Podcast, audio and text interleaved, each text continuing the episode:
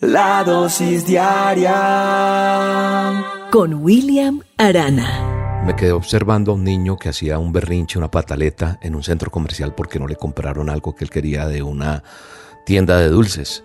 Y esos dulces uno escogía muchos de cualquier lugar y los pesaba y compraba lo que pesaran. Y él quería llenar una cesta que tenía grandísima y como la mamá y el papá no le obedecieron o no aceptaron su, su petición, pues se tiró al piso, pataleó. Bueno, fue impresionante lo que este muchacho hizo. Y eso me hizo mm, colocarme en esta situación para hablar un poco de, de esta dosis, de cómo somos nosotros, porque muchas veces nosotros nos acercamos a Dios con la confianza de que vamos a recibir ese sí como respuesta de Él a lo que le estamos pidiendo porque somos sus hijos y Él nos ama. Pero, ¿qué pasa cuando Él dice no o cuando dice espera? Entonces por eso viendo a este chico, a este pequeño que pues sabía que sus papás le iban a comprar, pues quiso pedir más, quiso más y, y, nosotros tal vez somos así, actuamos con Dios de esa manera porque creemos que por Él ser un Padre amoroso, Él siempre nos va a decir que sí a nuestras peticiones. Ignoramos que muchas veces oramos movidos por nuestras emociones. No sé si algunas veces has orado o no sé, ayunado por una petición, pero, pero no se da. Y de pronto Dios dice no. ¿Cuál ha sido tu reacción a ese no de Dios? Te pones mal, haces pataleta, haces el berrinche para que eh, esa, esa situación venga por donde sea, o sabes aceptar el no. Ese no de Dios sabiendo que si Él dice que no, es por tu bien. El hecho de que Dios no nos conceda lo que nosotros anhelamos no significa que, que Él no existe o que, o que tiene favoritos y que a uno sí le responde no. Yo creo y he aprendido que simplemente Él tiene un plan muchas veces eh, mejor que el que yo creo y es necesario negarnos nuestros deseos que podrían estar basados en emociones y realmente Él nos está cuidando de algo que puede ser peor. Eso que no se da, eso que no se dio, eso que no salió, en un futuro en las manos de Dios vendrá a ser mejor. Esto me hace recordar una historia que conté en alguna ocasión y, vale la pena recordarla. Y es que habían tres árboles y ellos hablaban entre sí y uno quería un, empezaron a hablar entre ellos, ¿usted qué quiere ser cuando grande? Así como cuando uno le preguntan, ¿y usted qué quiere ser? y el árbol dijo, uno de ellos dijo, yo quiero ser un hermoso cofre para guardar tesoros. Y el segundo quería ser un gran navío, un, un, barco, un navío majestuoso para llevar a príncipes y a reyes. Y el tercero quería crecer tanto que sobresaliera en medio de la montaña y toda persona le pudiera ver y reconocer. Un día llegaron leñadores a talar y el primer leñador, parado delante del primer árbol, exclamó, dijo, mm, este árbol lo voy a vender a un carpintero.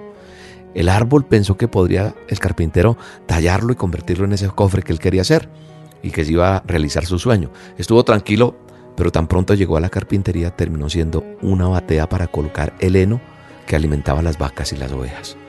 El segundo leñador exclamó, voy a talar este árbol y lo voy a vender a un artillero.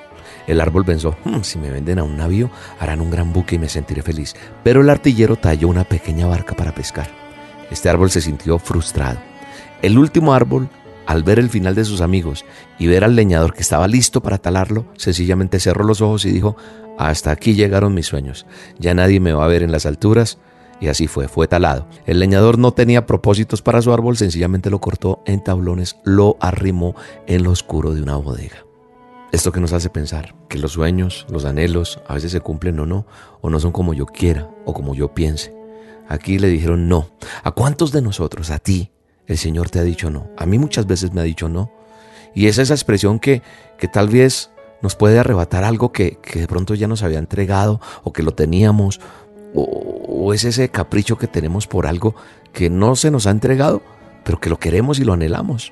Entonces nosotros tenemos que entender que Dios también puede decir no a muchas cosas.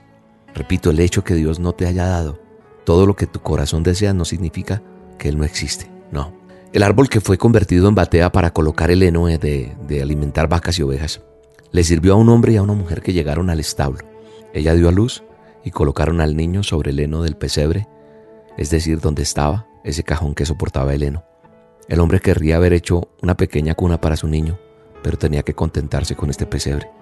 El árbol sintió que era parte de algo maravilloso y que se le había concedido tener el mayor tesoro de todos los tiempos. El segundo árbol fue convertido en una barca y no en un gran navío como deseaba. Le sirvió a varios hombres que se subieron a esta barca. Uno de ellos estaba cansado y se durmió, y mientras cruzaban un lago se levantó una tormenta fortísima y el árbol pensaba que no iba a resistir lo suficiente para salvar a aquellos hombres. Los otros despertaron al que estaba dormido. Él se levantó y dijo, cállate, y la tormenta se apaciguó. Entonces el árbol se dio cuenta de que en la barca iba el rey de reyes. Finalmente, tiempo después, se acercó alguien a coger los tablones del tercer árbol. Unió dos en forma de cruz y se los pusieron encima a un hombre ensangrentado que los llevó por las calles mientras la gente lo insultaba. Cuando llegaron a una colina, el hombre fue clavado en el madero y levantado en el aire para que muriese en lo alto, a la vista de todos. Cuando llegó el siguiente domingo el árbol comprendió que había sido lo suficientemente fuerte para estar sobre la cumbre y acercarse tanto a Dios como era posible, porque Jesús había sido crucificado en él. Amigo, amiga que me escuchas en esta dosis, tal vez no nos sea posible saber siempre qué prepara Dios para nosotros, pero sabes una cosa, debemos saber que sus planes no son los nuestros, sus planes son mucho más sublimes.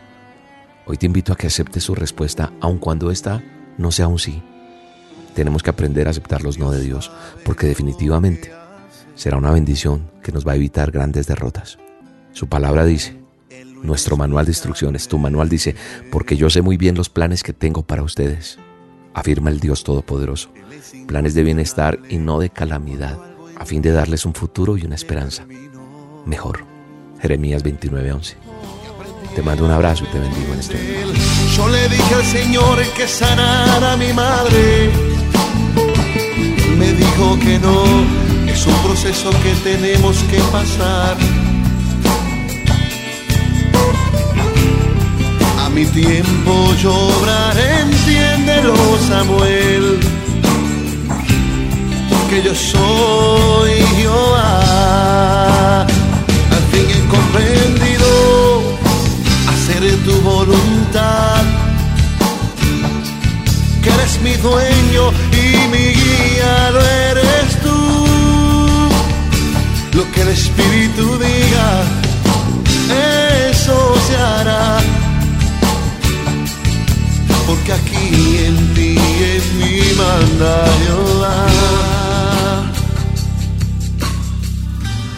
Unas veces Él contesta que sí y otras veces te deja en holos en espera. Pero he venido a contentarme, aunque me diga que no.